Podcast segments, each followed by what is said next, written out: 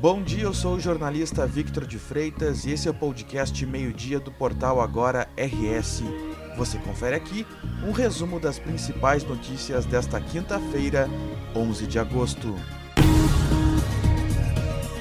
O Centro Estadual de Vigilância em Saúde publicou um alerta epidemiológico sobre a situação da varíola dos macacos, a monkeypox, no Rio Grande do Sul. O documento reforça as medidas de vigilância epidemiológica a serem adotadas pelos serviços de saúde, tanto da rede pública quanto da rede privada, incluindo laboratórios e vigilâncias epidemiológicas municipais no estado.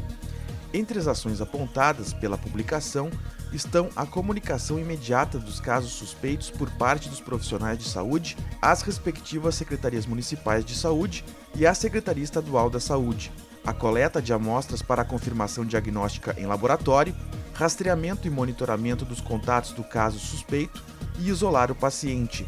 Até o momento já foram confirmados 29 casos no Rio Grande do Sul, distribuídos em 14 municípios e há 64 em investigação. No Brasil, até o momento, são 2.415 casos confirmados e foi declarada transmissão comunitária da doença, constatada quando não há como definir uma cadeia de transmissão do vírus. Dois suspeitos de cometerem roubos em série foram mortos pela polícia em Novo Hamburgo, no Vale dos Sinos. O confronto que precedeu os óbitos ocorreu entre a noite de quarta-feira e a madrugada desta quinta-feira.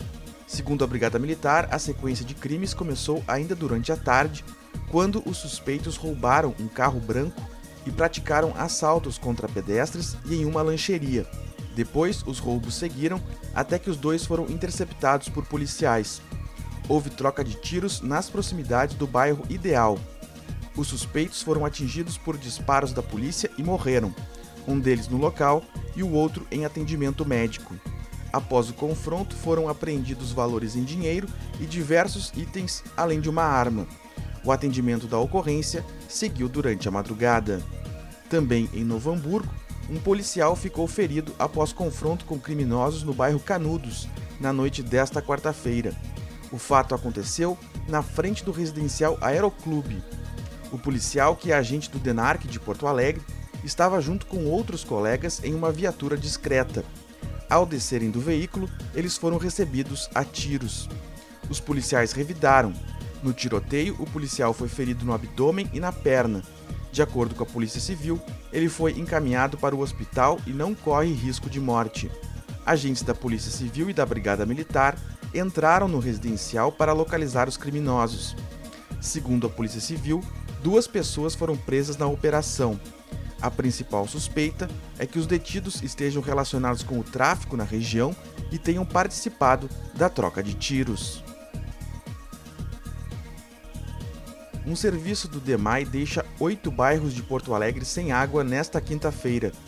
O motivo da paralisação é a manutenção corretiva na estação de bombeamento de água tratada Ipiranga 2, localizada na Praça Engenheiro Paulo Aragão Bozano, na Vila Ipiranga.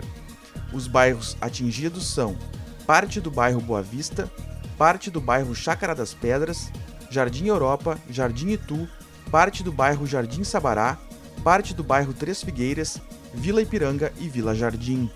A previsão é de normalizar o abastecimento à noite, podendo demorar mais nas partes altas.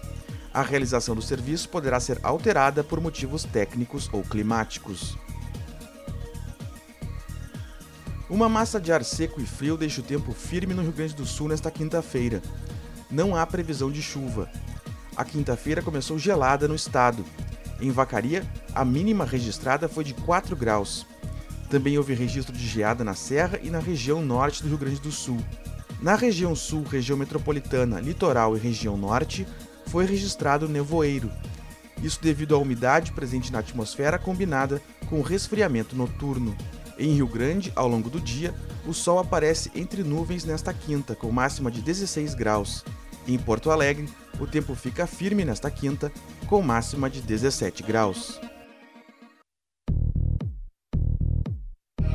Esta edição do meio-dia chegou ao fim. Mantenha-se informado em agora-no-rs.com. Obrigado pela companhia e até o meio-dia de amanhã.